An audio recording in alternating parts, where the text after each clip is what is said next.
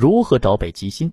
观测之前，你需要先确定你所处观测地点的纬度，因为北极星的地平高度等于观测者所处地的地理纬度。确定纬度后，到了晴天夜幕降临时，你面向着正北方，眼睛水平时头抬起，角度为刚才确定的纬度的度数。这时，在你的视野中心应该有一颗相对它的周围星星较亮的一颗星，这颗星被称为小熊座阿尔法。我国传统叫法是勾陈二，也就是一般所说的北极星。天的北极是地球地轴所指的方向。实际上，现在这颗星并不是在真正的天北极的位置，只是目前它是最靠近天北极点的亮星。由于岁差的原因，一万两千年后，织女星将成为北极星。北极星是永不落的白天，如果出现全日食，你也可以看见它。还有一个需要了解的是，在北半球，你观测星空时，所有星星都是围绕北极星转的。